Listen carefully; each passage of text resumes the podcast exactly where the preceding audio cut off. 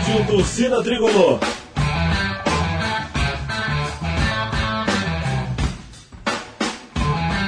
Rock Flu.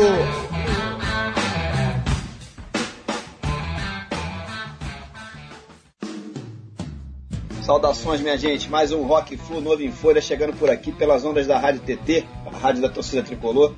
Eu sou o Sérgio Duarte, aqui ao lado do Gustavo Valadares, como sempre acontece, né? Essa é a nossa edição de número 118 aqui do programa, que você confere online, né? através do nosso site, www.rockflu.com.br, ou faz lá o download dessa edição, assim como das edições anteriores também. Quer dizer, pode salvar no micro, depois joga pro MP3, pro tablet, smartphone, para onde quiser, tá beleza? Apreciem sem moderação. Bom, estamos aí, né, Gustavo? O Fluminense entrou no G4 definitivamente, tomara que não saia mais, né? Enquanto isso, estamos cada vez mais nos aproximando da FluFest, né? Esse evento absolutamente sensacional que vai homenagear o aniversário de 113 anos do Fluminense, né? No próximo dia 18 de julho nas Laranjeiras. Tiago falou bastante dessa super festa na edição anterior aqui do Rock Full, na qual tivemos a visita do Heitor Dalencourt, ele que é justamente um dos organizadores desse acontecimento, né, que vai ficar com certeza marcado aí na história do clube. Vai ser a primeira vez que o Fluminense vai estar abrindo as suas portas verdadeiramente para a torcida, né, para um evento desse esporte, culminando com um baile de gala no Salão Nobre. Vai ser uma loucura isso aí, né, Gustavo? Pois é, Serginho, na edição passada tivemos, por sinal, uma das maiores audiências da história aqui do programa, né? A gente percebeu isso não só pela quantidade aí de page views e de downloads efetuados né, lá no site, mas também com o número de comentários aí nas redes sociais, em nossa mala direta lá, via e-mail e pessoalmente também. Muita gente veio falar com a gente, né, cara? Muito legal aí, tudo graças, claro, ao nosso convidado de honra aí que você, que você citou, o grande Heitor da Limpur. E nosso objetivo hoje é o de mantermos esse pique aí, né? Gostamos da brincadeira e queremos que a audiência permaneça lá em cima e vamos conseguir com certeza, pois hoje, para nossa alegria novamente, quem está aqui com a gente também participa lá da organização dessa maravilhosa FluFest. Ele juntamente aí com, com o Dalincourt e mais o Carlos Santoro completa o trio que comanda hoje o Flu Memória, né, o departamento do clube, que cuida e cuida muito bem, né? É bom a gente sempre registrar aqui da documentação do resgate da história do, do nosso Fluminense Futebol Clube. Realizam diversas ações nessa área aí, né? Estão sempre agitando alguma coisa. Bom, claro que eu estou falando do terceiro nome aí que faltou, né? O Daniel Cohen, nosso super convidado aqui de hoje. Ele que está no Fluminense, salvo engano, aí desde 2010, né? Embora tenha sido assessor de imprensa do, do Peter Simpson desde 2007.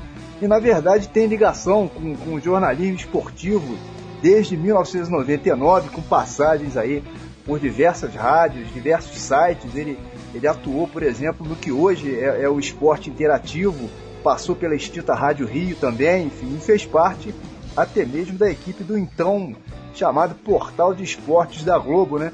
Que hoje, aliás, hoje, já há algum tempo, né, tornou-se o Globoesporte.com. É, Daniel, seja super bem-vindo aqui ao Rock Flu, cara. Eu já começo de bate-pronto aqui querendo saber de você aí, das novidades, né? E aí, tá tudo pronto lá pra FluFest, cara? Saudações tricolores. Saudações tricolores, Sérgio, Gustavo, é um prazer enorme falar com vocês, vocês que são sempre apoiadores e incentivadores dos projetos do Memória. Tanto que nesse livro que a gente vai lançar, a camisa mais bonita do mundo, além de registrar o nome de vocês dois nos agradecimentos, como a gente também fez no livro do Casal 20, a gente também fez questão de citar o Rock Flu, né? Porque o Rock Flu é sempre um apoiador nosso. É só olhar lá no Twitter, ver sempre tem é, tweetadas divulgando os nossos projetos. E isso é muito importante, porque cria esse boca a boca com a torcida e acaba que estimula o torcedor a participar, ainda mais quando em momentos de financiamento coletivo como a gente está vivendo agora. Né, sobre a FluFest, a gente está num ritmo acelerado. Eu até estou saindo de uma reunião lá na presidência que a gente estava discutindo várias questões da pauta do, do roteiro, né, do, do dia. Né, o, tá praticamente tudo pronto. Né, a gente só está agora esperando com muita ansiedade chegar o dia 18. Vai ser um dia muito especial aqui no clube. A gente tem certeza que a torcida vai lotar aqui as Laranjeiras como a gente sempre sonhou. E vai ser uma festa muito bonita, né? Uma festa, como até o presidente sugeriu, tanto quanto para o Heitor, vai ser uma festa com pegada diferente de tudo que o Fluminense sempre fez no, nos seus tradicionais aniversários. Vai ser uma festa que a gente vai lotar aqui o Salão Nobre, vai lotar as Laranjeiras durante o dia e vai fazer várias homenagens especiais para times marcantes, em especial para a máquina tricolor, com a presença histórica do Ribeirinho aqui. Pô, muito legal isso aí, cara. Essa Flu Fest realmente vai ser demais. Na minha opinião, vocês deviam organizar uma dessa aí por mês, cara. Ô Daniel, e esse Fluminense 2015, cara? A gente tá aí com um pouco mais de 25% do campeonato já disputado.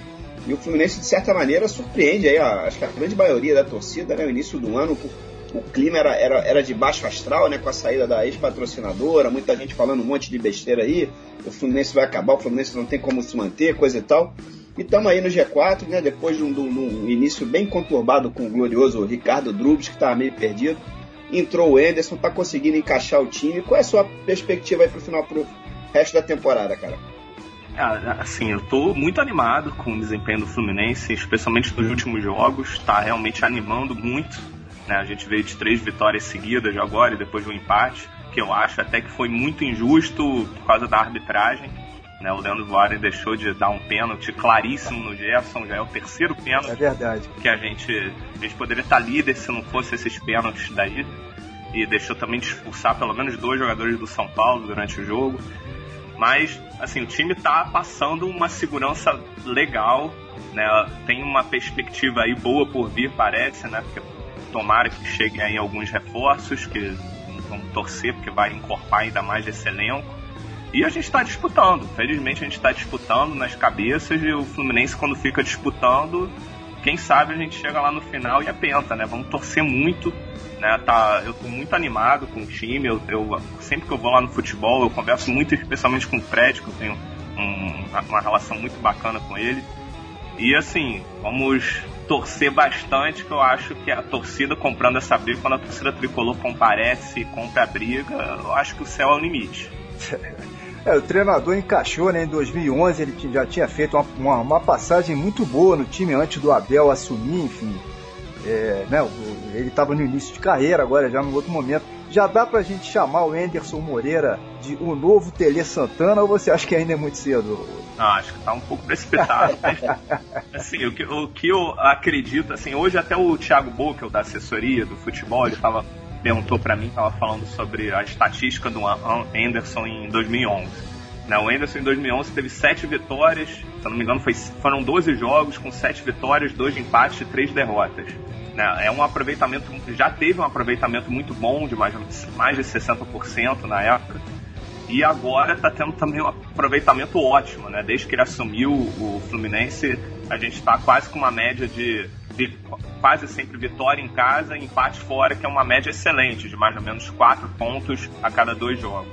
Assim, se, se ele continuar nessa toada, com certeza, no mínimo, na Libertadores a gente chega, o que já é muito, muito mais do que eu acho que a maioria da torcida esperava. E tá, assim, como eu comentei inicialmente, tá animando muito esse começo de campeonato do Fluminense, né? Ainda tem muito campeonato pela frente, a gente ainda tem 27 jogos no Brasileiro, tem a Copa do Brasil que vai ocorrer em paralelo. É, daqui a pouco vai ser jogo o tempo todo. Nessa semana mesmo a gente já tem um jogo agora, na quinta contra o Cruzeiro, depois joga no, no fim de semana contra o Atlético Paranaense fora, quer dizer, só pedreira. Depois tem um clássico contra o Vasco também. E assim, se o time continuar nessa pegada, nessa toada, o, o elenco é, incorporando também com esses reforços que podem chegar, acho que a perspectiva é muito animadora até o fim do ano. É, eu, justamente a minha preocupação agora é com esse lance aí de, de encorpar um pouco o elenco, né? Tem o lance das contusões, a gente perdeu o Vinícius aí por praticamente 60 dias. É, hoje a gente está gravando né, na terça-feira, muita boataria, né? Falou-se em vários nomes aí é, durante o dia. A janela aberta é um problema sério, né? Parece até começo de temporada. É, a janela fica aberta até dia 21 de julho, né? Até lá tudo pode acontecer. É, justamente no dia do aniversário do Fluminense. É, pois é. E, e assim, a gente, hoje em dia, é até uma coisa que o, o nosso futebol é, merece até um reconhecimento da torcida, porque o Fluminense tem a 11 folha entre os times da Série A do Campeonato Brasileiro. Do, dos times grandes, só o, só o Vasco tem uma folha salarial menor do que o Fluminense, e do, no, da Série A, né? E o esporte hoje até tem uma, uma folha maior do que a do Fluminense. E quer dizer, hoje em dia com a 11 folha, a gente estando no G4 bem forte, já, já mostra que assim, o trabalho está sendo muito bom.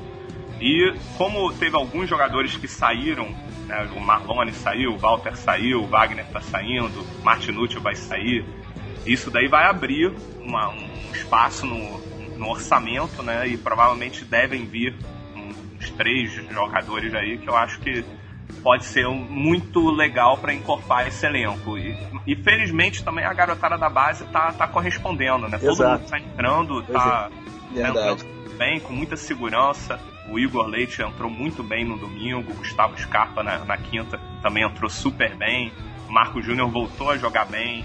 A gente tem o Marlon hoje, que até estava na reserva, também é ótimo jogador, todo mundo conhece o Marlon. Tem o Gerson, que já é uma realidade. O Kennedy, que agora saiu também, é outro que também abriu um espaço na folha, ele saindo. Quer dizer, a Xerém tá mostrando o resultado nitidamente. Né, e, e, com essa mescla entre experiência e juventude, é uma mescla muito animadora para as perspectivas futuras do Fluminense, inclusive. É, muito legal, muito legal.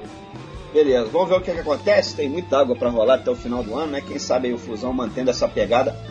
No final do ano pode rolar, quem sabe aí, uma volta olímpica, né? Seria sensacional inesperado. Bom, minha gente, é hora de começar a detonar o rock and roll por aqui e daqui a pouco a gente volta. Só na caixa.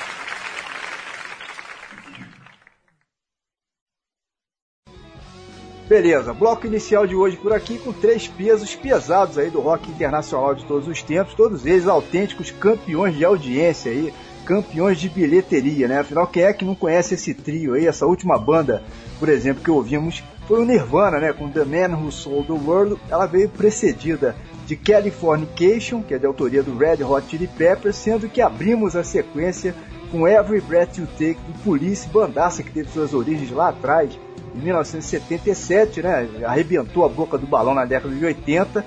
E esses dias eu assisti novamente a CBGB, CBGB, né? Um filme que é de 2013, muito interessante, dirigido por um cineasta chamado Randall Miller, que mostra a trajetória desse bar, né? O CBGB, lá de Nova York, durante 30 anos, quase 30 anos, né? Abrigou, segundo consta lá, milhares de bandas, era gerenciado lá pelo Hilly Crystal, uma figuraça, que acabou por conta disso ficando muito famoso, né? E foi onde começaram diversas bandas hoje lendárias, por exemplo, os Ramones, a Blonde, e eu tô falando disso porque eu me lembrei de uma das últimas cenas do filme, que é justamente com o The Police, né, tocando inclusive Roxanne. O Police também fez, lá no tal do CBGB, uma das suas primeiras apresentações. Enfim, recordar é viver é um mantra que não vale só pro futebol, né? Vale pro rock and roll também. Grande The Police aí, a banda encerrou as atividades já há muito tempo, né, mas se reuniu há alguns anos aí em 2007, 2008 para uma série de apresentações ao vivo aí estiveram inclusive no Rio, no Maracanã em 2007. Eu sei que você é muito fã, ô, Daniel. E aí, tu tava lá nessa, cara, de 2007 no Maraca ou, ou não? Ó, infelizmente eu não fui nesse show, mas eu sou muito fã dessa banda. É, eu, assim, tenho uma história marcante com ela, porque eu, eu já fui para Israel várias vezes, né? E na minha primeira vez que eu viajei para Israel, justamente a trilha sonora da viagem foi essa música Every Breath You Take. E assim, por vários motivos, né? Foi uma música muito tocada ao longo da viagem. Eu fiquei mais de seis meses lá na época. E, e assim, eu não, não queria imaginar que muitos anos depois a torcida do Fluminense ia fazer assim, uma espécie de paródia dessa música, né? Uma música que é muito famosa hoje em dia cantada nos estádios, que é Desde que eu nasci. Que é assim, eu lembro quando as primeiras vezes que eu escutei essa música nos jogos do Fluminense, eu ficava todo arrepiado. e, é, e assim, eu, eu tenho um momento muito marcante que foi lá no Fluminense Boca, lá no La Bombonera, que a torcida do Fluminense, mais de 4 mil que foram naquele jogo, ficaram cantando sem parar essa música.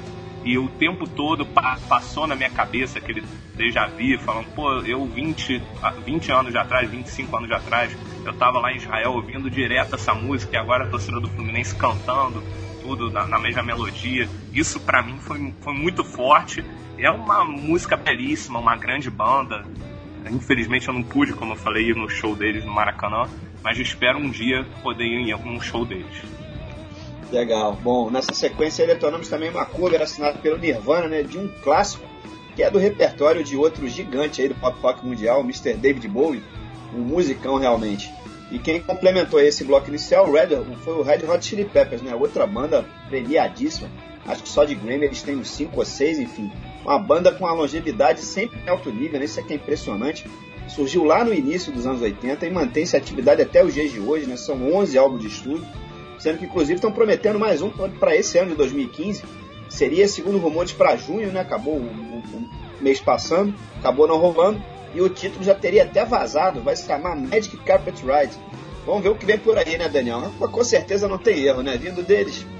É, o Red Hot é uma banda que eu também adoro. Foi uma banda que eu já fui em show. Eu fui no, no Rock in Rio de 2001, que foi um showzaço, aço, aço. E, e assim, eu tenho praticamente todos esses álbuns, né? Todos. É, tem CD lá em casa, tudo. Sou muito fã do trabalho do Red Hot. Acho que tem várias músicas boas. E o, o, Nirvana, é, assim, nem se fala. Né? O Nirvana, eu acho que, que, que, eles revolucionaram a música, aquele álbum Nevermind, do, no início dos anos 90, ainda na geração MTV. É, foi, assim, um álbum que eu acho que mudou para sempre a música. É, todas as músicas daquele álbum são fantásticas. E, e, o acústico deles, anos depois, na MTV, quando eles tocaram essa música, The Man Who Sold the World, também foi um acústico muito marcante. para mim, se não é o melhor acústico da MTV, com certeza foi um dos melhores já, já feitos em todos os tempos. É, aquela, aquela, aquela fase dos acústicos da MTV ali foi muito legal, né? Muita coisa boa saiu, né? Teve, teve muitas releituras, é. É, teve assim, várias bandas que estavam às vezes em baixa, que ressurgiram com os acústicos. Eu acho pena que a MTV Brasil entrou em crise, decadência, né? Porque isso daí tá fazendo muito mal pra música.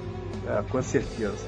Bom, beleza. Bom, a gente já deu uma palhinha rápida aqui no início do programa sobre a FluFest, né? Já está tudo praticamente pronto aí, segundo segundo Daniel. Agora é só esperar chegar a data aí dessa festa maravilhosa no próximo dia 18 de julho.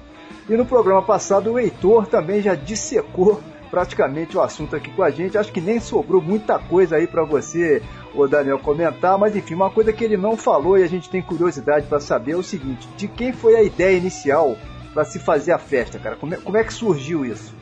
A ideia foi assim: o, o Peter, mais ou menos em meados de abril, ele conversou comigo, o Heitor, falando que queria fazer uma festa de aniversário diferente para o Fluminense. E ele estava assim com várias argumentações, né? Uma, da, uma das explicações dele era que todas as festas de aniversário do clube davam um prejuízo enorme para o caixa do, do Fluminense ele não queria que isso se repetisse, até pela situação financeira do clube. Mas a principal a argumentação era que ele queria chamar a torcida para dentro do clube, unindo efemérides históricas, que esse ano tem várias, e queria chamar a torcida para dentro do clube para lotar o Fluminense, como houve já em várias ocasiões recentes.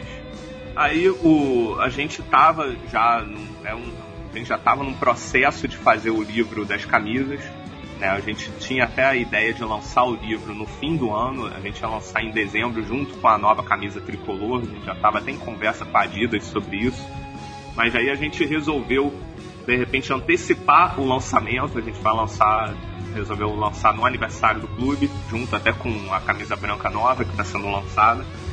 E a gente, dentro dessa proposta de, de, relanç, de lançar o livro, a gente também falou para unir na, na festa é, todas as efemérides do ano, em especial a da máquina tricolor, os 40 anos da máquina tricolor, porque a gente já estava sabendo que ia ter um evento comemorativo dos 20 anos do gol de barriga. Aí o, assim, o Peter curtiu muito a ideia. Aí o, o nosso desafio foi justamente construir a viabilidade financeira dela. Aí a gente pensou mais uma vez fazer um financiamento coletivo, em convocar a torcida para participar. Mas foi um desafio imenso dessa vez, porque nos outros dois crowdfundings que a gente fez, a gente teve muito tempo entre o planejamento, o lançamento, a produção e a entrega. É, no, no, primeiro crowdfunding, que foi o do livro dos 110 anos, a gente tinha lançado o projeto mais ou menos em abril de 2012 e entregou no final de agosto, quase em setembro de 2012. Quer dizer, a gente teve, assim, né, quase seis meses para fazer todo o projeto e, e, foi redondinho, foi muito bacana aquela experiência.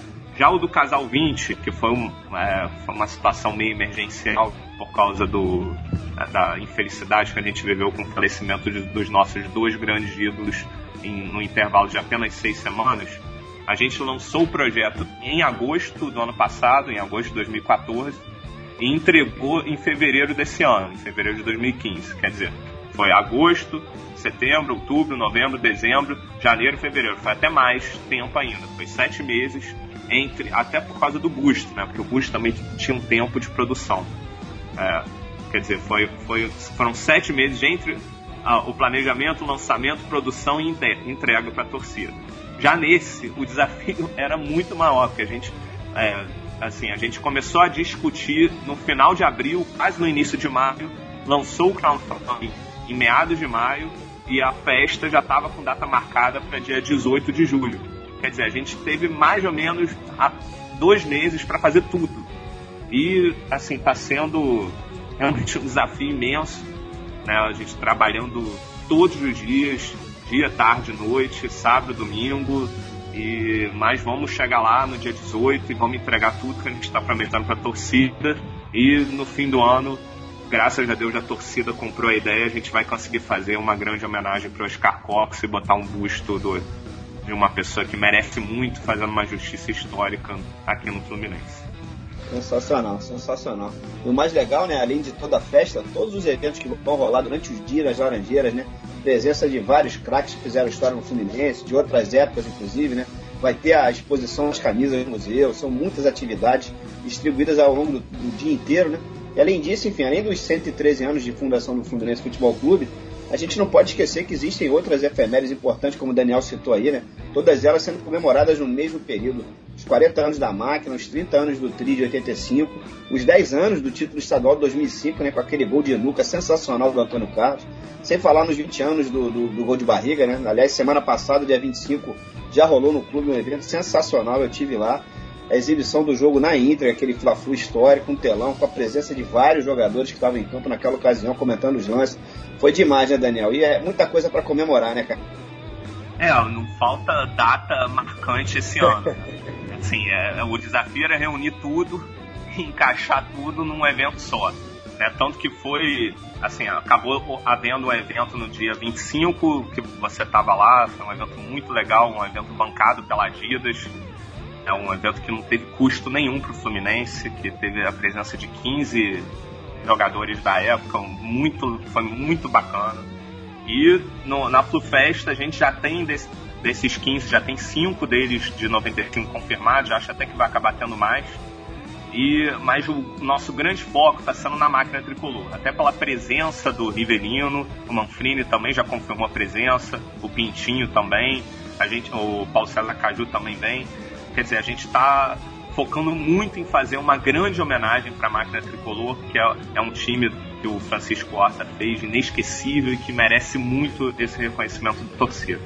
Ah, com certeza, cara, isso sem falar também nesse momento atual do Fluminense, né? Fazendo a campanha excepcional no, no Brasileirão, quarto colocado, apenas dois pontos aí nos separam do líder da competição, que hoje é o, é o Atlético Mineiro. A gente acabou de, como a gente falou rapidamente aí no início do programa, empatamos com o São Paulo lá no Morumbi. E na quinta-feira temos aí Fluminense e Cruzeiro, dependendo dos resultados, a gente pode até terminar na liderança né, nessa rodada. Eu, eu não acredito, enfim, a combinação teria que ser extremamente favorável, né? Mas, mas quer dizer, estamos num momento muito bom aí. Vocês escolheram a dedo essa data, né? Com um time bem desse jeito, cara. A tendência é a torcida invadir a Laranjeira lá no dia 18, né? É, tanto que assim, aconteceu uma coisa nesse projeto que tanto eu quanto o Heitor, a gente nunca poderia imaginar que iria acontecer, nem nos nossos melhores sonhos. De estar tá faltando duas semanas, a gente ter que bloquear venda. Acabou, não tem é. mais. Já Incrível, lotou. né? Incrível. É. Muito bacana, muito bacana. Aí, assim, só mostra o poder e a força da torcida e, e que a torcida também já está acostumada com essa plataforma de crowdfunding, né? Uma plataforma que acaba fazendo com que vários projetos é, o Fluminense não precisa investir, que sejam projetos autossustentáveis e que pela situação financeira do clube isso é muito importante. Quem sabe daqui a, a um tempo a gente pode até ter sonhos maiores, dar voos maiores e conseguir viabilizar coisas ainda maiores para o Fluminense. Vamos ver. Daniel, a ideia de vocês é fazer uma, uma Flu Fest dessas aí todo ano a partir de agora. A gente até brincou no final do programa passado aqui com com o Heitor, né? A gente deu a ideia de vocês fazerem a festa do ano que vem, aí quem sabe já no novo CT, né? Isso seria uma maravilha, né, cara? Seria espetacular, né? Mas, assim, vamos ver primeiro como vai ser o retorno, como, se a torcida, eu acredito que a torcida vai gostar, como, vamos sentir como é que vai ser no dia 18, tudo. E aí depois já varia para o ano que vem. Né? A ideia realmente era fazer uma festa diferente desde o início, quando o Peter chamou a gente para conversar, a Roberta, CEO do clube, também ficou o tempo todo com a gente, acompanhando todo o processo. É, a ideia era fazer uma coisa que fugisse da mesmice histórica e até tradicional do clube, desses bailes é, muito elitistas, que não, não tinha uma pegada forte tricolor. Agora não, agora vai ser uma festa que vai ter 700 tricolores lotando aqui o Salão Nobre, com um super DJ Janô, cheio de, de ídolos históricos do clube aqui presentes, livros sendo lançados, é, datas históricas sendo relembradas. Quer dizer, vai ser um, um, um dia de, assim, de muita alegria né, para celebrar, lógico, o aniversário do Fluminense, 113 anos, e celebrar o, o, a paixão de ser tricolor, né, a nossa a, a, grande felicidade que a gente tem de, de poder torcer por, por esse time maravilhoso.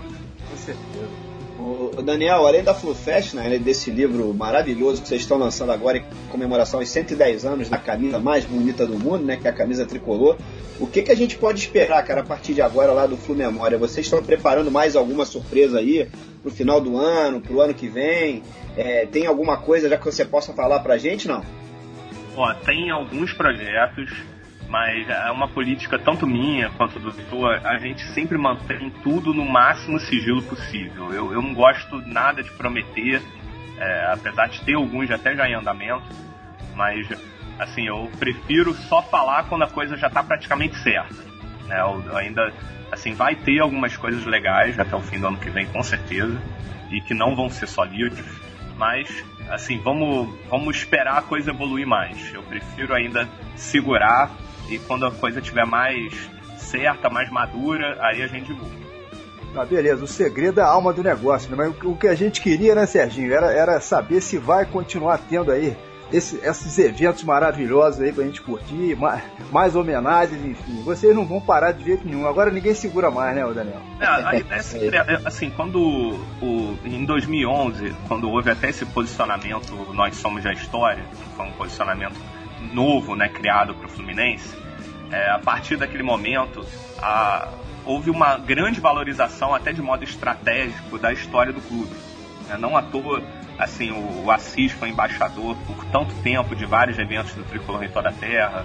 Depois o Romerito assumiu e muito bem o posto também. E teve vários eventos, como, como você citou, não só dos 20 anos do Gol de Barriga, como também teve de 40 anos de 73 teve vários lançamentos de livros, teve a Bienal, é, teve a nova sala de troféus do Fluminense. quer dizer, não, não, faltou valorização da história do clube nesses últimos anos e para a pegada continuar. Eu acho que toda, todas as gestões futuras do Fluminense têm que continuar nesse ritmo, porque a história do Fluminense é muito rica, né? Como a gente costuma sempre falar, outros clubes podem de repente ter até mais torcida, podem ter mais dinheiro, com certeza, podem ter talvez até mais títulos, mas mais história do que o Fluminense ninguém tem no Brasil. Isso é inquestionável. Se for fazer um mapa genético do futebol brasileiro, você vai ver o, o DNA do Fluminense presente em praticamente todos os grandes clubes do país. E a, a gente, com muito orgulho, a gente tem que valorizar sempre a nossa história. Né? E eu fico muito feliz de saber que um clube que tinha ficado praticamente 10 anos sem um livro oficial, que, tinha, que teve aquele livro maravilhoso na época do centenário, sim, sim. e a gente sentiu que havia uma demanda reprimida no mercado, né, o, o, clube lançar um livro dos 110 anos e o projeto dá tão certo que de, depois desse livro a gente consegue viabilizar outros oito sem custo nenhum para o clube, muito pelo contrário, com dinheiro entrando em caixa e só em financiamento coletivo a gente já arrecadou somados quase 600 mil reais. Quer dizer, é assim, é a gente não pode tá, tá é. divulgando a história do Fluminense como a gente está fazendo dinheiro com venda de livro e com a nossa própria história. É demais, cara. Demais. Daniel, vamos aproveitar aqui para falar um pouquinho também, cara, sobre o livro, né, que você escreveu sozinho, né, digo, sem parceria, isso foi em 2010, na verdade é uma compilação de textos lá e comentários pescados do site da Fossócio, intitulado, né, Cidadania Tricolor, porque o Fluminense somos todos nós. Exatamente em cima desse gancho aí do que a gente está falando, né? Livro que tem, por sinal, uma capa que eu acho fantástica, né? Lá com a impressão digital nossa, né? Dos tricolores. E eu acho que é isso mesmo, né, cara? O Fluminense somos todos nós mesmos e a própria FluFest vem reforçar essa ideia, né? Que é de realmente trazer a torcida do Fluminense, arrancar esse pessoal da arquibancada de vez aí para dentro do clube, né, cara? É, esse livro, assim, eu tenho um, assim, um maior orgulho dele. Foi um livro que nasceu num almoço meu com o Rogério Félix, que é um grande amigo meu. E a gente estava no almoço lá na Barra, na época eu era editor de uma revista é, de economia, dinheiro e direitos, e ele trabalha lá no, no Sesc Senac, lá na Barra. A gente estava almoçando e, e já tinha começado aquela campanha da cidadania tricolor, né, para a gente tentar angariar vários sócios para o Fluminense na época. E assim, eu tava discutindo, falando, pô, eu acho que essa história merece virar livro. Eu acho que, assim, a gente está fazendo história, assim, revolucionando o quadro social das Laranjeiras, que já teve, assim, pesquisas naquela época mostrando que a maioria dos sócios do Fluminense, cerca de 60%, não se declaravam tricolores, e isso para mim era uma vergonha. É terrível, né, você... né?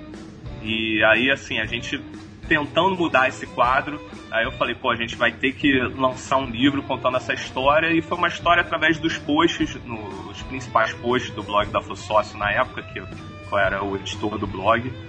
E assim, foi um livro, é um livro que eu tenho muito carinho por ele, e a capa realmente foi uma capa que eu tinha. Eu, na época eu trabalhei um, um bom tempo em publicidade. Né? Eu chamei um cara que foi um grande tricolor, que é o Luiz Eduardo Osório, que hoje em dia está até morando na Argentina, lá em Buenos Aires, virou até cineasta. E, e lá na Argentina, assim, para mim, o cinema argentino é fabuloso, eu sou super sensacional. Argentino, filmes fantásticos, para mim, o Brasil ainda precisa aprender muito até cinema com a Argentina. E assim, ele foi até uma reunião que eu tive com ele. Ele foi, quando eu trabalhei em agência de publicidade, ele foi um dos maiores diretores de criação que eu convivi. E assim, eu tava falando para ele que eu queria fazer alguma coisa que reforçasse a identidade tricolor, tudo. Aí surgiu essa ideia dele, dessa capa de botar o polegar lá do, do, do Fluminense. A ideia é maravilhosa. É, e assim, foi muito legal. Foi uma ideia super simples, fácil de implementar e que a aceitação do torcedor foi muito, foi muito boa. Legal, legal. Bom, Daniel, no segundo bloco de música de hoje por aqui, a gente vai homenagear o rock nacional, né? Começando com o Tempo Perdido do Legião Urbana, que é um clássico aí do chamado Rock Brasil dos anos 80, né? Movimento que nos gerou tantas e tantas bandas interessantes, né? Naquela época marcou muito, né? Pô, demais. Assim, eu, eu sou muito fã da Legião Urbana. Né, assim, quando eu cheguei, eu, eu, tenho uma família que tem muitos músicos na minha família, né? A minha mãe mesmo é pianista, dá aula de piano até hoje. E eu desde pequeno eu assim tentava arranhar no violão, né? Eu tinha algumas aulas de violão, tudo. E eu tenho muito assim, me lembra muito a minha adolescência eu tocando as músicas da Legião e também decorando as músicas da Legião, a Faroeste Caboclo, tentando cantar todas as músicas. E assim, é uma banda que.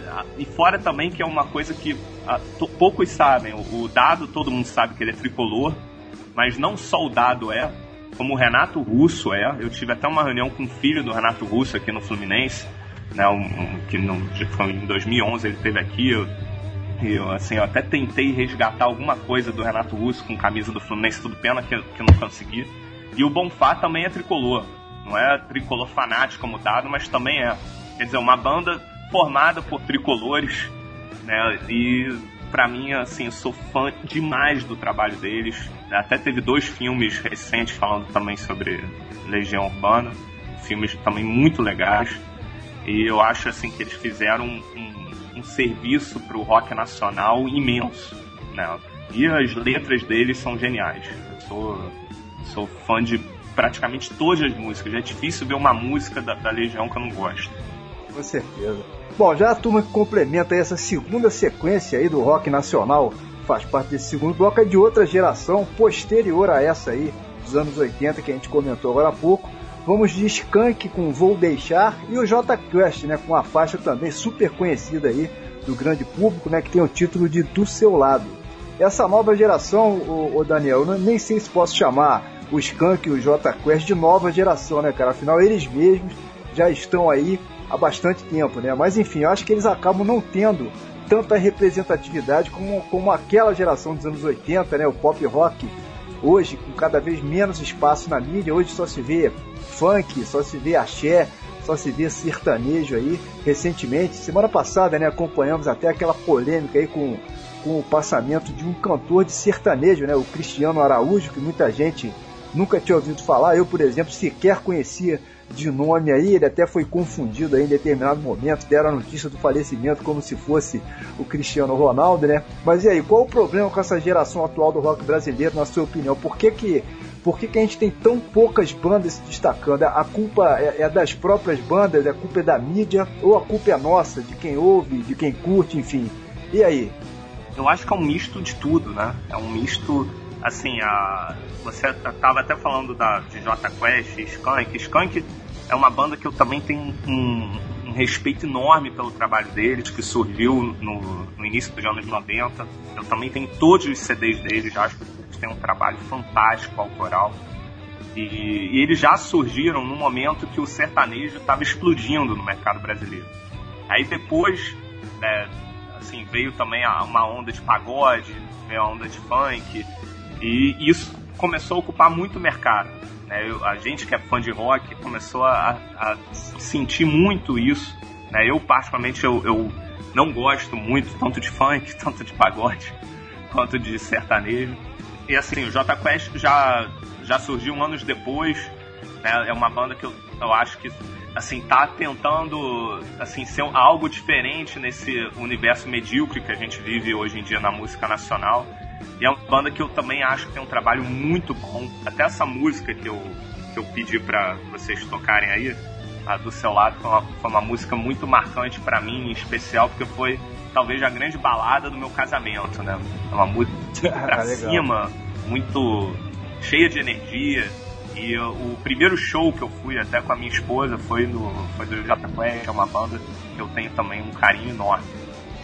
Bom, eu realmente acho que difícil a gente tentar achar uma explicação, né, para essa ausência aí do rock and roll. Eu nem digo ausência, né, mas pelo menos a falta de uma presença mais como acontecia nos anos 80 e até nos anos 90 também, né, mas são outros tempos. Eu acho que a gente precisa se acostumar com isso, né, não tem muito jeito. A mídia, de vez em quando, ela elege um segmento, né, e deixa o, o, o outro meio que relegado, né.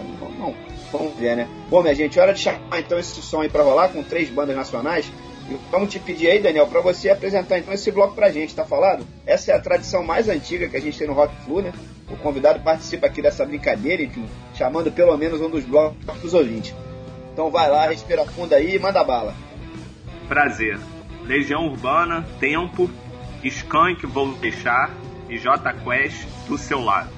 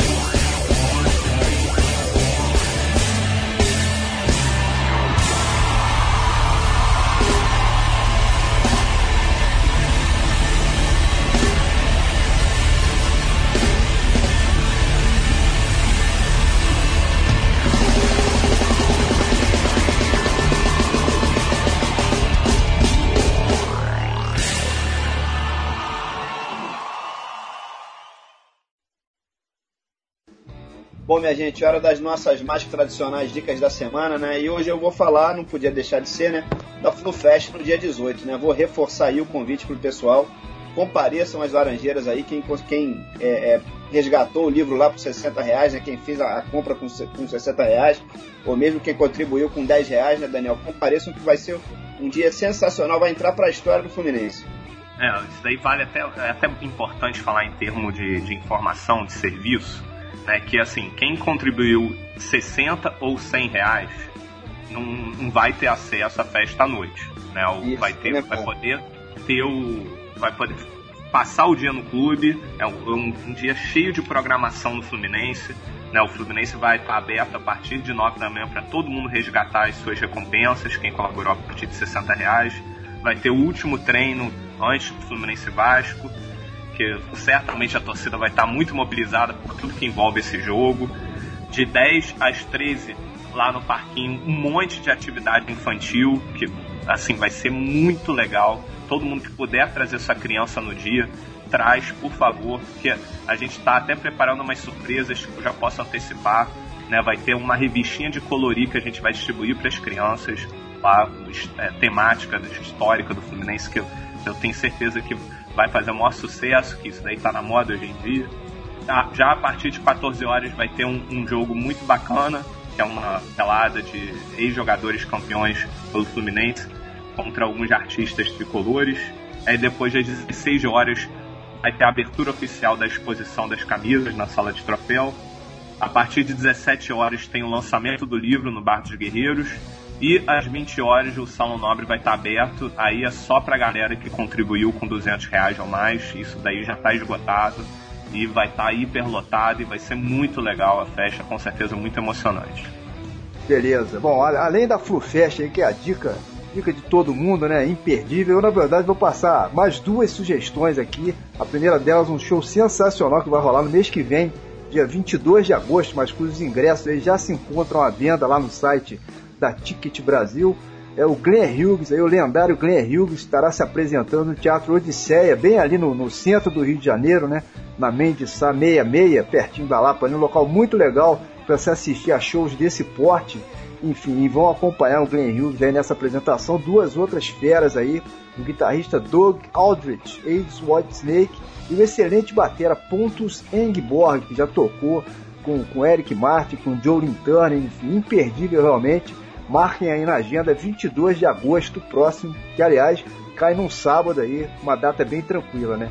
Bom, a segunda dica é um box set com quatro CDs que está sendo lançado agora também, chamado Taste I'll Remember, contendo os dois únicos álbuns aí remasterizados do Taste, bandaça lá da Irlanda, foi o ponto de partida ali no final dos anos 60 da carreira de um dos maiores ídolos nossos aqui do Rock Flu, né, Serginho? Mr. Rory Gallagher e os outros dois CDs, né, do Peck, vão trazer versões alternativas aí de algumas faixas, enfim, singles, enfim, outtakes e muito material ao vivo também, que até então era inédito, né? Quer dizer, adeus poupança, né, Serginho?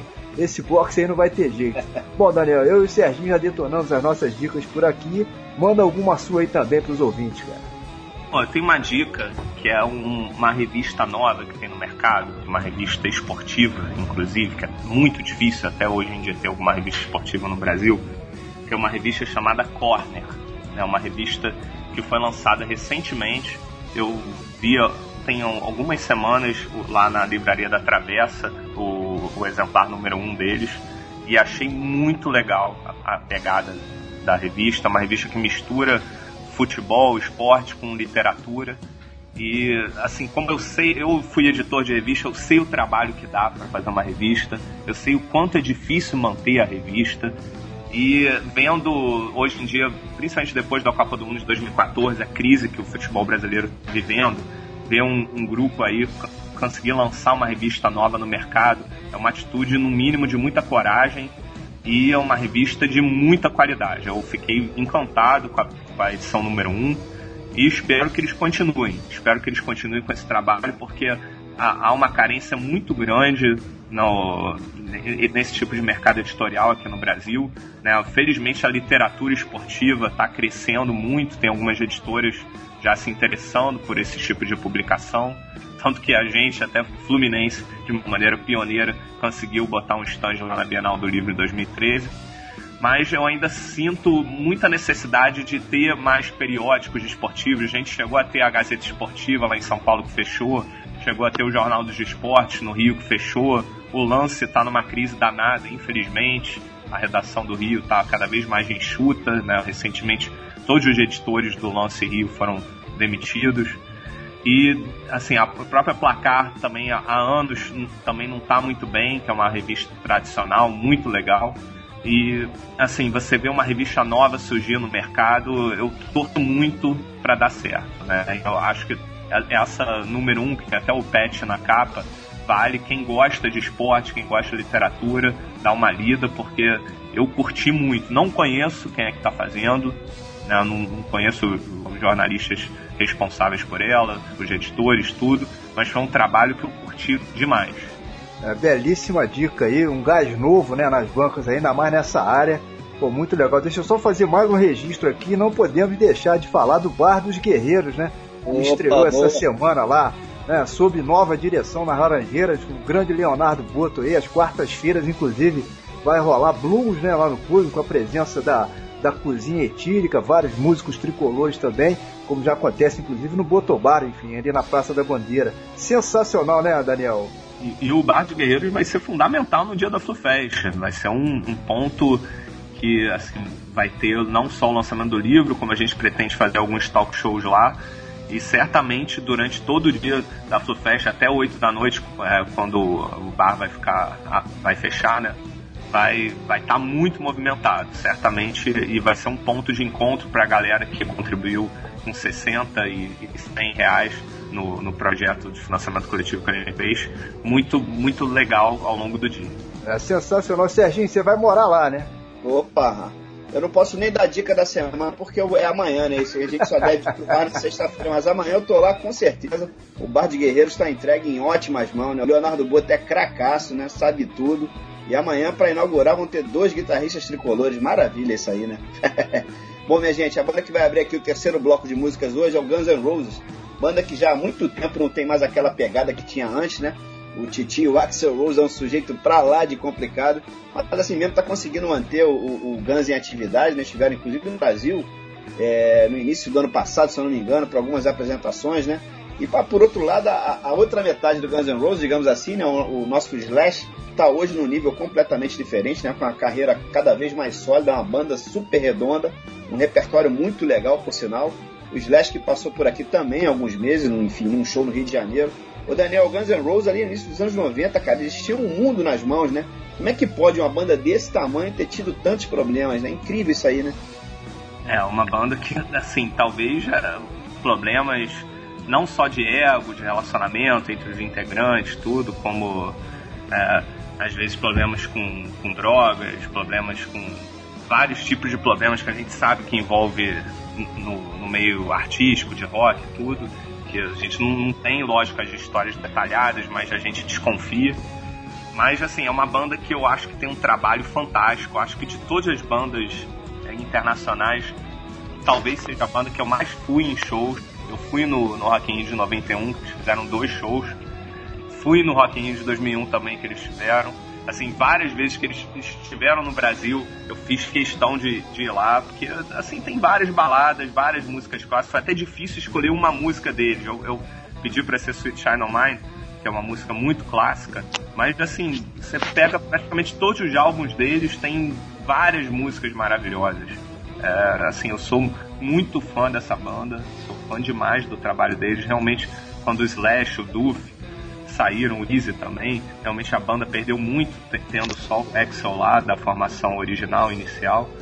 Mas é uma banda que tem um histórico de muito respeito e, assim, pena que eles não seguiram juntos, porque poderia ser, se não a maior banda de todos os tempos, certamente uma das maiores.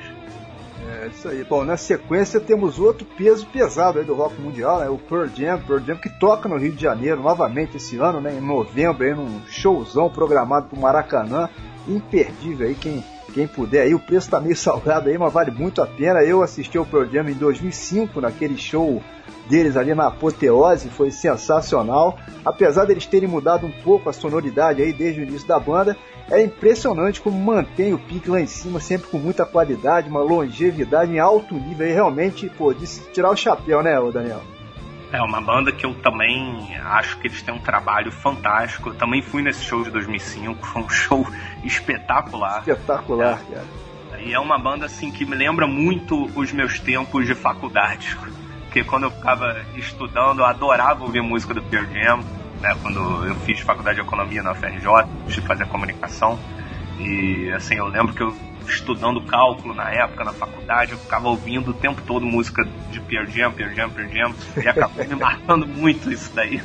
Até hoje eu escuto muito no meu carro, é, assim, tem vários CDs deles, e assim, uma banda que tem uma qualidade né, Bom, chegamos aí à faixa derradeira dessa sequência. Vamos de Metallica, um clássico aí do repertório deles, né? Nothing Else Matters.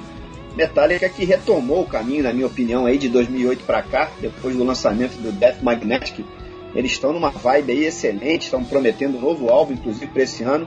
E é mais uma banda que vai visitar o Brasil esse ano, né? Eles retornam ao Rock in Rio agora em setembro. Eles que já tiveram presente nas duas últimas edições do festival, né, Daniel? Metallica é sensacional, né, cara?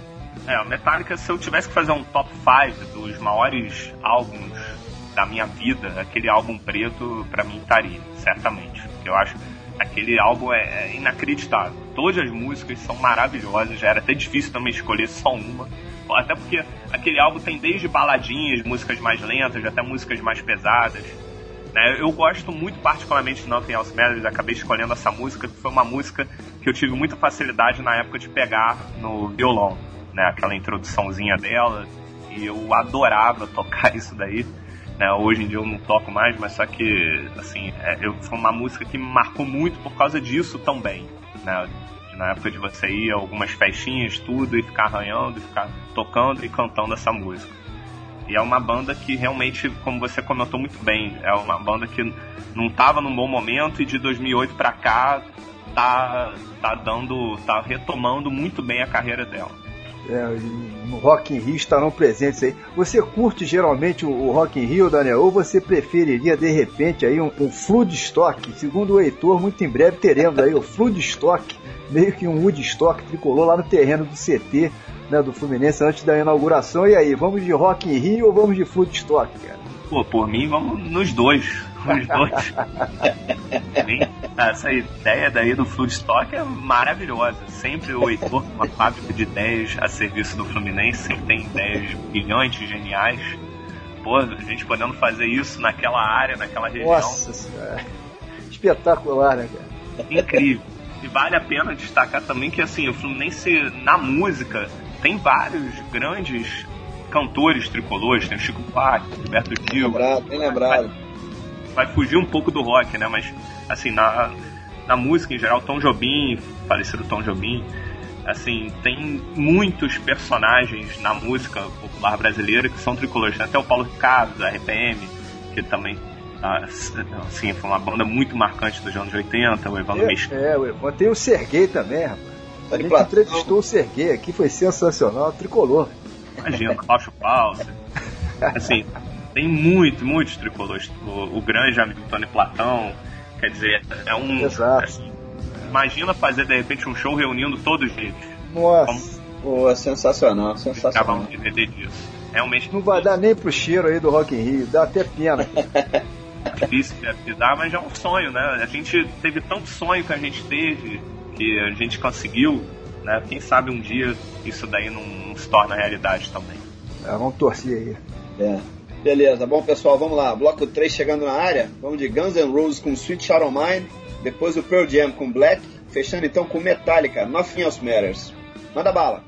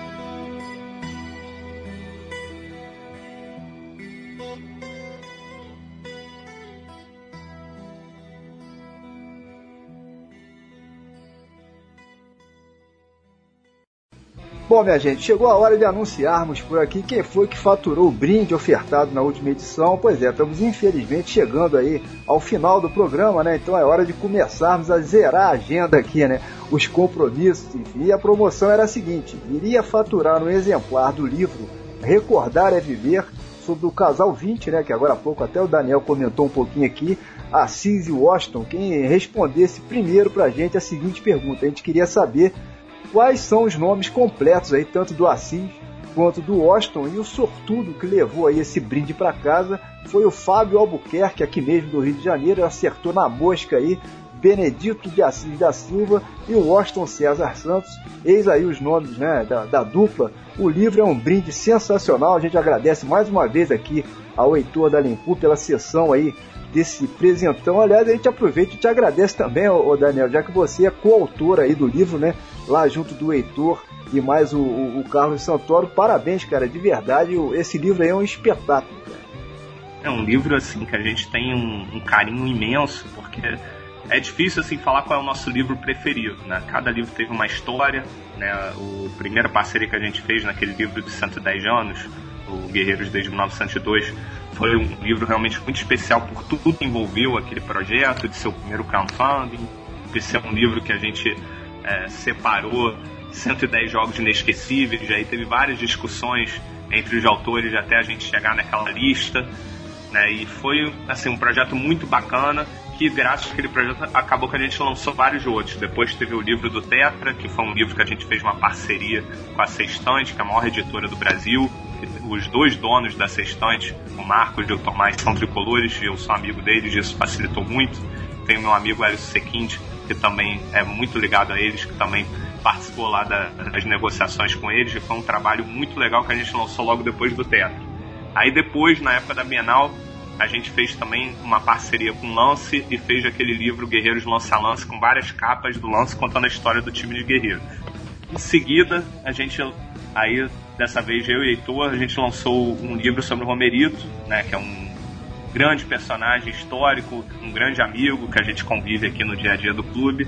Depois teve o, o livro Nós Somos a História para celebrar o centenário da seleção brasileira e as contribuições do, do, Fluminense em 100 anos de seleção brasileira. Afinal, a seleção brasileira nasceu aqui em Laranjeiras, né? o Fluminense é o berço da, da seleção brasileira. E a gente não só lançou Nós Somos a História, como também fez um livro em inglês, né? um livro 100% em inglês que foi o We Are the Legend. Aí a gente estava com vários projetos na época, e assim, pouco depois, é, a nossa, justamente a nossa ideia era fazer um livro do, do Assis e outro do Washington, seguindo aquela coleção Flu Memória, ou até fazer um livro do Casal 20, mas nesse meio tempo os dois faleceram, né? A gente já tinha até uma viagem programada para Curitiba, para ficar uma semana lá pesquisando com eles, fazendo entrevista, tudo. Assim, foi muito triste ter ocorrido isso tudo nesse meio tempo. E, assim, posso assegurar que foi certamente nosso trabalho que envolveu mais paixão e mais emoção por todo o vínculo pessoal que eleitor a gente sempre teve com os dois. Muito bacana, muito bacana. O Daniel, muito provavelmente o Fábio Albuquerque, né, que foi o sortudo ganhador do livro, vai procurar vocês lá na FluFest para pescar aí o brinde diretamente das mãos do leitor, né? É mais ou menos isso daí que a princípio ficou alinhavado com ele. E eu aproveito o embalo para te passar a bola aqui, Daniel, justamente para a última chamada, digamos assim, lá para a FluFest.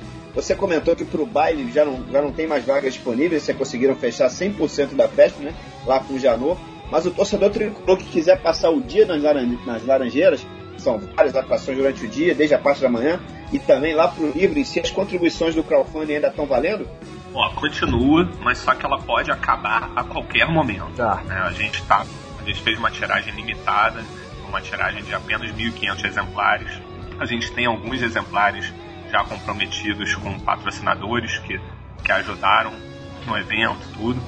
E assim, a gente pode acabar isso a qualquer momento. Acredito que até o dia 11, até provavelmente já vai ter zerado e é muito provável que a gente não venda o livro no dia. É muito provável que não seja nem colocado à venda, que esse livro, diferente até do que foi o Casal 20, ele realmente seja exclusivo para quem participou do crowdfunding. É sold out aí total, né, cara? É, isso daí eu te falo que realmente a gente não imaginava, a gente não esperava.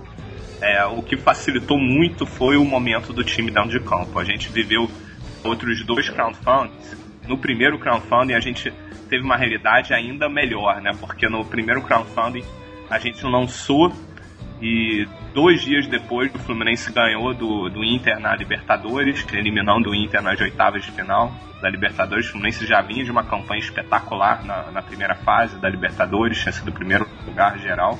E é, dias depois ganhou de goleada do Botafogo na, no primeiro jogo da, da final do estadual. Quer dizer, a torcida estava muito engajada e acabou que em uma semana a gente bateu a, a meta. Né? Isso daí foi um desempenho impressionante no primeiro. Mas o que, que aconteceu? Houve na época uma estratégia de divulgação interna né, da comunicação do clube, acabou que ninguém. Houve pouca divulgação depois que bateu a meta. Mas mesmo assim a gente teve um desempenho muito bom. A gente na época bateu o recorde brasileiro de arrecadação no crowdfunding e o desempenho felizmente foi maravilhoso, a gente soma mais de 200 mil reais. Já no segundo, a gente viveu um cenário quase oposto do primeiro. A gente lançou e três dias depois o Fluminense perdeu de goleada para o América de Natal. É, foi um baque imenso no projeto. É porque realmente a, a, torcida, ela, é natural isso, o humor do torcedor, lógico. A torcida costuma consumir mais quando o time está bem. E, e realmente isso pro projeto na época foi péssimo. Depois o, o time foi eliminado também pelo Goiás na Sul-Americana. E assim, a gente. O projeto do Casal 20 até como a meta era maior, porque envolvia também dois bustos, é, foi muito difícil de fechar, mas a gente felizmente a torcida comprou a ideia, a gente teve muita ajuda de, de vários sites tricolores que compraram também o barulho e a gente conseguiu fechar. Já nesse, quando a gente lançou, a gente também não estava vivendo um bom momento. A gente lançou um dia depois da goleada que a gente sofreu para o Atlético Mineiro. Né? Ainda estava é, uma época meio de indefinição do nosso desempenho dentro de campo. Mas graças a Deus a bola começou a entrar, o nosso time começou a ganhar e isso facilitou muito e a gente conseguiu superar até em muitas nossas expectativas. A gente imaginava que a gente ia chegar ainda na última semana é, a gente tinha certeza que ia bater a meta. Sempre quando a gente lança, a gente sabe que, até por estudos que a gente faz, a gente sabe que a torcida vai chegar junto, que a gente vai conseguir cumprir a meta. Mas eu te falo que assim, o, o desempenho de ter fechado até no busto do Oscar Fox com mais de duas semanas de antecedência, isso me surpreendeu. Justamente de ter zerado todas as vagas da festa tão cedo isso me surpreendeu e hoje, até no e-mail do projeto, flufest.fluminense.com.br, a gente tem recebido várias mensagens, dezenas de mensagens por dia, uma galera louca pra ir pra festa, mas que não, não tem mais jeito. Aí agora só no que vem, se a gente fizer outra Flufest, tomara que a gente faça, porque não. Assim, zerou mesmo, não tem mais. Agora só na mão de cambista, meu irmão. Não, mas isso não tem bastante Daí, assim, tu tem certeza que nenhum tricolor vai querer vender essa entrada lá. Claro, Cara, um outro aspecto que eu não, não, não, me canso de elogiar nessa iniciativa de vocês aí, claro, isso a parte aí, toda a ideia em si do evento, né, por si só já é absolutamente fantástico, mas esse lance aí de conseguir trazer Roberto Rivelino para dentro do coração da torcida tricolor, isso daí não tem preço. O, o Riva nunca foi é, exaltado como deveria, né, vestindo a camisa tricolor. Eu, eu, sempre repito por aqui, o Serginho sabe disso, eu, eu chego a ser até meio chato aí. O Fluminense não pode prescindir de um jogador desse quilate aí, um ídolo mundial, né, como ídolo do clube também. Eu sempre fiquei meio bolado aí com essa situação, sempre foi meio bizarra aí na minha visão, e agora, através da iniciativa de vocês, a justiça começa a ser feita, né, e Rivelino começa a ser finalmente resgatado como ídolo do Fluminense. Meus parabéns mesmo, Daniel. Essa daí foi um gol de placa, vocês deram um elástico aí, meteram de canhota, três dedos lá no ângulo. Parabéns, pô, Rivelino é demais, cara. É, eu te falo assim que 40 anos depois, é, de certa maneira, eu e Heitor, a gente pôde sentir um pouquinhozinho do, do gosto que o nosso eterno presidente Francisco Horta teve. É, a gente foi lá em São Paulo, eu e Heitor, pro Heitor foi até muito mais emocionante do que para mim, porque o Rivelino é o primeiro ídolo do Heitor, foi o ídolo de infância do Heitor. Os primeiros jogos que o Heitor foi no Maracanã foram jogos com aquele time da máquina, do Rivelino, tudo. E assim, foi, foi muito emocionante o momento que eu e o Heitor chegamos lá pro Riverino. O Heitor até assim que viu o Riverino começou a chorar. E assim, a gente conversou com ele e ele chegou pra gente e falou, olha, pedido do Fluminense, por tudo que eu vivi no Fluminense, não tem como recusar. Eu vou estar lá com vocês e vai ser inesquecível celebrar os 40 anos da máquina tricolor. É demais. Você falou muito bem. Assim, o Riverino é um personagem fantástico para a história do futebol mundial. Né? Se a gente for fazer um. Assim, pegar toda a história do futebol nos anos 70 até, foi certamente o grande craque da década. O ídolo do Maradona é o Riverino, né? E assim, você ter um, um craque dessa envergadura na história do Fluminense e a, e a marca Riverino não ser trabalhada dentro do clube, era realmente assim, o Corinthians que sempre trabalhou muito bem o Riverino, a gente tinha essa necessidade, essa carência e a gente está trazendo o Riverino aqui no dia do aniversário do Fluminense. O Riverino já teve recentemente lá no Maracanã, assinando o livro de ouro e uh, tenho certeza que a, todo mundo que estiver presente na FluFest vai ficar maravilhado com a presença do Riverino aqui e a gente repetindo aquele gesto que ocorreu em 75, né, do próprio Francisco Horta recepcionando o Riverino aqui dentro de Laranjeiras. É demais. Muito bacana. Aliás, além do, do Rivelino, né, outros craques que jogaram boa parte de sua carreira no Fluminense, eu digo craques mundiais, né? Posso citar, por exemplo, aí o Didi, que foi outro monstro.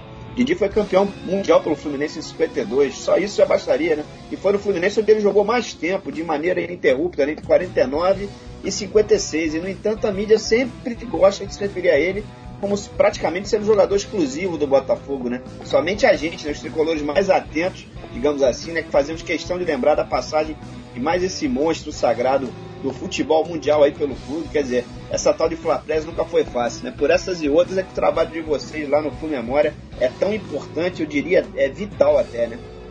É, muito bem lembrado também sobre o Didi. Né? A gente até no livro Nós Somos da História, a gente falou muito sobre o Didi.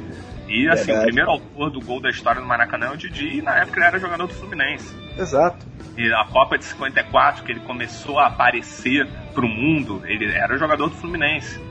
E assim, foi campeão mundial em 52, como você bem lembrou, campeão carioca em 51. Assim, é um, é um personagem fantástico da história do clube.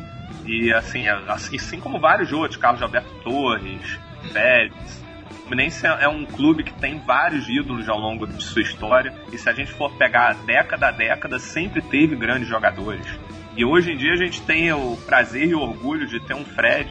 Né? A gente vê, pergunta para todas as crianças, ah, é, pergunta de jogadores conhecidos. Todo mundo fala Fred e Neymar.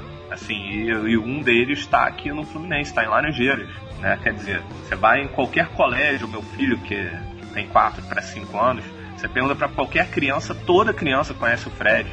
Isso daí é um patrimônio que não tem preço. Assim, você tem um grande ídolo, tem um jogador dessa envergadura aqui dentro e que está caminhando para ser provavelmente o segundo maior artilheiro da história do Fluminense. É isso aí, cara. Bom, antes de passar a régua por aqui hoje, ainda vai rolar uma faixa saideira, né? Vamos fechar a conta aqui hoje com Titãs aí, com Epitáfio estamos justamente falando aí sobre Titãs, né? Didi, Riverino, Carlos Alberto Torres, Fred. Nada melhor que puxar esse, esse gancho aí e mandar Titãs por aqui também para fechar o programa. Essa faixa foi pescada do álbum A Melhor Banda de Todos os Tempos da última semana, que é do ano de 2002. Titãs, eles lançaram no ano passado o registro mais recente deles, né, intitulado Nhengatu, e eles hoje são aí o Branco Melo, o Paulo Micos, o Sérgio Brito, mais o Tony Belotto. Já há muitos anos aí estão sem o Arnaldo Antunes, sem o Nando Reis, sem, sem o Marcelo Fromen, enfim. Mas ainda assim mantendo um nível bem legal, né, Daniel? É, foi assim, uma banda que, como você comentou, realmente a formação original deles, daquele álbum Cabeça de Dinossauro, que é um álbum brilhante, né? Hoje em dia tem, não, não faz mais parte seja porque alguns partiram para carreira solo, seja por falecimento. E mas é uma banda que eu tenho um trabalho muito consistente, eu gosto muito das músicas deles. As letras são também maravilhosas. É uma coisa que eu curto muito em, em bandas em geral. Eu presto muita atenção na letra, né? no que a, a letra passa, tudo. E essa música, Epitáfio, é uma música também muito marcante para mim, né? Porque lembra um pouco o meu tempo de final de faculdade né, de formatura, tudo. É, tudo que eu tinha. A própria letra, tudo que eu estava vivendo na época e uma música que, quando ouve aquela letra, aquele negócio, quando às vezes tem uma música escrita que, que parece que é exatamente o momento que você está vivendo. E aquilo, naqueles anos, foi, foi muito marcante para mim. E, a, assim, Titãs, se eu for também fazer um ranking das maiores bandas nacionais, as bandas que eu mais curto e que eu mais ouço, é, certamente Titãs também vai estar tá não só na top 5, mas na top 3. Para mim é, é, Legião, que eu sou muito fã, e, e Titãs, certamente, assim, não é a segunda, é a terceira banda, certamente que eu mais curto. É, Titãs é muito legal, né? Muito, muito boa, muito boa. Beleza. Bom, hora de te agradecermos muito, Daniel, pela presença aqui hoje. Foi super divertido o papo, né? Eu espero que você tenha curtido tanto quanto eu e o Gustavo curtimos, né? Boa sorte lá com a FluFest, com os outros projetos lá do Memória. Dia 18 estaremos juntos novamente, com certeza. Cara, abração aí e muito obrigado mesmo pela visita. Pô, agradecer vocês a oportunidade, né? O Gustavo, o Serginho, que assim, é muito. Eu fico muito feliz em ver vocês sempre torcendo juntos né, em todos os projetos do Memória, sempre participando, sempre divulgando. Isso pra gente é muito importante. Eu acho que as pessoas já acham que quem está dentro já, já de repente usa a máquina do clube para divulgar tudo, mas a gente também precisa muito do apoio de fora. Né? O apoio de, de todos os sites tricolores, de toda, todos os amigos tricolores é fundamental para a gente continuar sempre nesse ritmo, nessa pegada e continuar sempre estimulado a lançar novidades, a lançar produtos novos e a lutar sempre para a história do Fluminense ser cada vez mais reconhecida e enriquecida. É, eu, eu prevejo muito trabalho para vocês aí, o Daniel. Afinal, nós somos a história, né, cara? É, não falta, não falta pauta, não falta ideia. É. é. mas a questão é assim, que a gente tem que ter responsabilidade com a, a situação financeira do clube e tentar sempre fazer projetos autossustentáveis. É o que a gente sempre busca né, em todos os projetos que a gente faz, seja em parceria, seja convocando a torcida para participar é, em crowdfunding ou, ou outros tipos de projetos. É, eu vou, vou, até lembrar aqui de um lema da máquina, da época da máquina tricolor, né? Lancem que a torcida garante. É, realmente, pela experiência que a gente está tendo nos financiamentos coletivos, é, é, assim, a confiança tem aumentado. Né? Eu acho que em algum momento, de repente, a gente pode sonhar em dar saltos maiores. Vamos ver.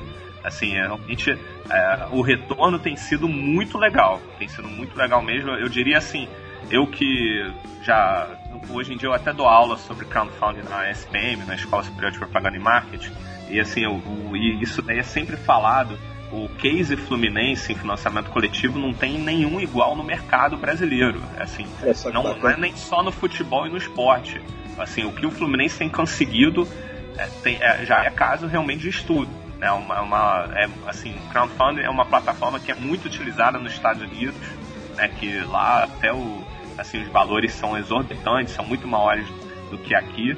Mas, assim, a, a primeira tentativa que houve no, no mercado brasileiro esportivo de, de crowdfunding foi um fracasso retumbante, que foi quando o Palmeiras lançou para contratar o Wesley e a torcida, na época, não comprou a ideia. Era até um jogador não identificado com o clube e eles não conseguiram fechar. Teve outras também não oficiais e oficiais que o retorno também não foi muito legal próprio tijolinho do Flamengo. E, assim, o que o Fluminense fez desde 2012, nos três projetos dele, que até serviram de inspiração para outros times, o Curitiba também é, nos procurou e também fez um projeto muito legal, o Green Hell, na final da Copa do Brasil, o Vasco, que tem hoje em dia lá no departamento de marketing deles como gerente o Bernardo Pontes, que trabalhou aqui no Fluminense, também fez um projeto bacana recentemente.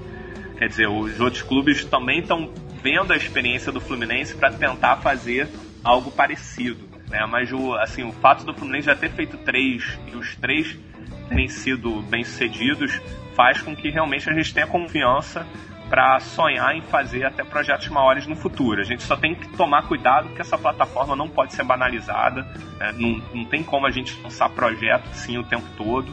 Cada projeto tem que ser muito bem pensado e estudado, inclusive em suas recompensas também na entrega, né, para sempre manter a credibilidade e confiabilidade do torcedor. É, manter, manter funcionando sempre, né? Bom, legal, Daniel. Muito obrigado aí, cara, mais uma vez pela, pela presença. Pô, foi sensacional o papo contigo, cara. Tricolores como você, como o Heitor, esse pessoal que hoje está dentro do Fluminense aí, outras pessoas também que estão sempre colaborando.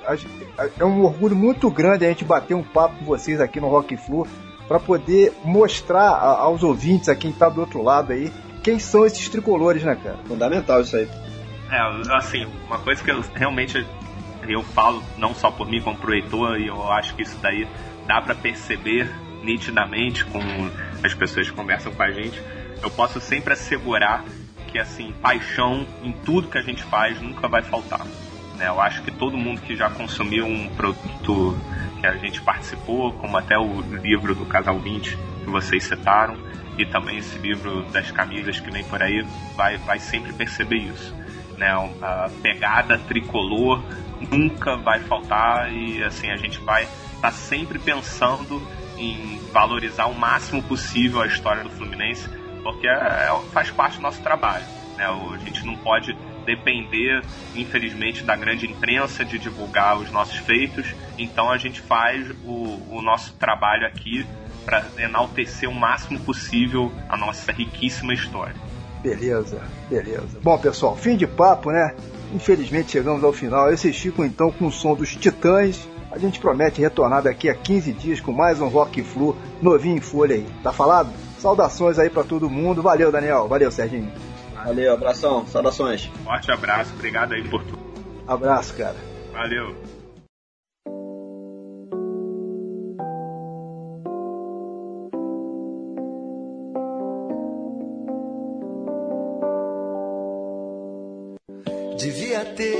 Amado mais, ter chorado mais, ter visto o sol nascer. Devia ter arriscado mais e até errado mais, ter feito o que eu queria fazer. Queria ter aceitado as pessoas como elas são Cada um sabe a alegria e a dor que traz no coração. O acaso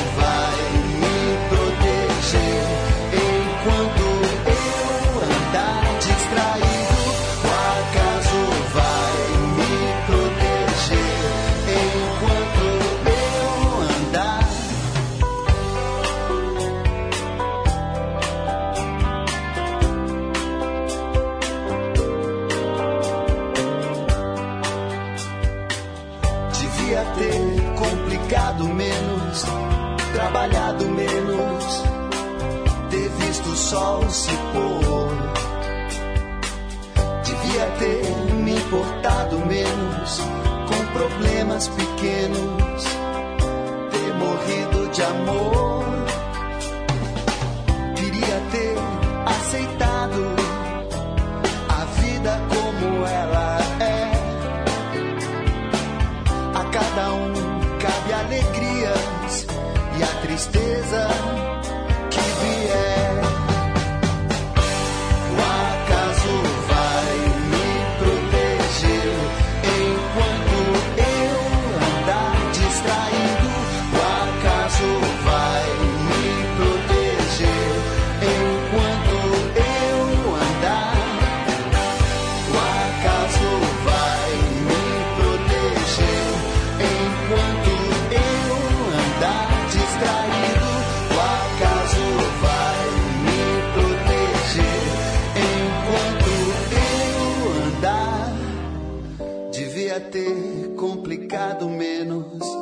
trabalhado menos, ter visto o sol se pôr.